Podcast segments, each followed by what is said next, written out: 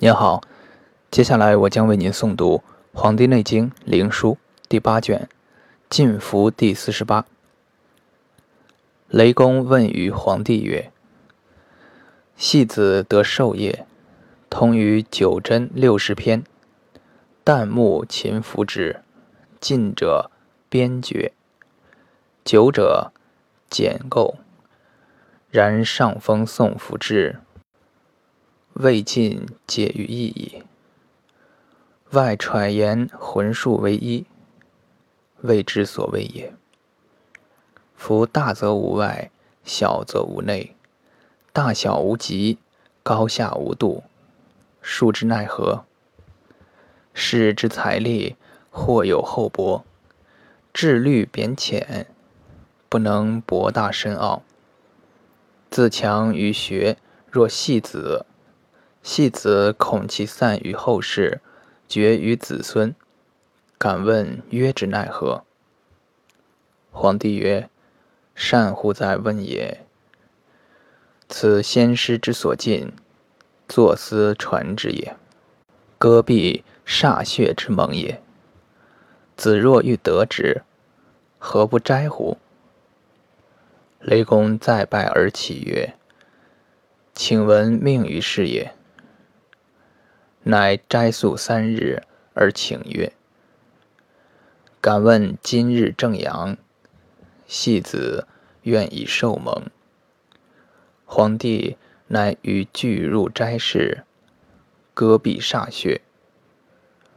皇帝亲祝曰：“今日正阳，歃血传方。有敢背此言者，反受其殃。”雷公再拜曰：“戏子受之。”皇帝乃左握其手，右受之书曰：“慎之，慎之！吾为子言之。凡次之礼，经脉为始，迎其所行，知其度量。内次五脏，外次六腑，审查胃气。”为百病母，调其虚实，虚实乃止；泄其血络，血尽不殆矣。雷公曰：“此皆戏子之所以通，未知其所曰也。”皇帝曰：“夫曰方者，有曰囊也。囊满而服曰，则疏泄。”方成夫曰：“则神与弗具。”雷公曰：“愿为下才者，勿满而约之。”皇帝曰：“未满而知约之以为公，不可以为天下师。”雷公曰：“愿闻为公。”皇帝曰：“寸口主中，人迎主外。”两者相应，俱往俱来。若引绳大小其等，春夏人盈微大，秋冬寸口为大。如是者，名曰平人。人盈大一倍于寸口，并在足少阳；一倍而燥，在手少阳。人盈二倍，并在足太阳；二倍而燥。并在手太阳，人迎三倍，并在足阳明；三倍而燥，并在手阳明。盛则为热，虚则为寒，紧则为痛痹，怠则诈身诈见。盛则泻之，虚则补之；紧痛则取之分肉，怠则取血络且引药。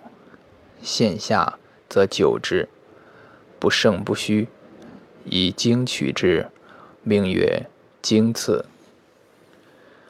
人迎四倍者，且大且硕，名曰益阳。益阳为外格，死不治。必审按其本末，察其寒热，以验其脏腑之病。寸口大于人迎一倍。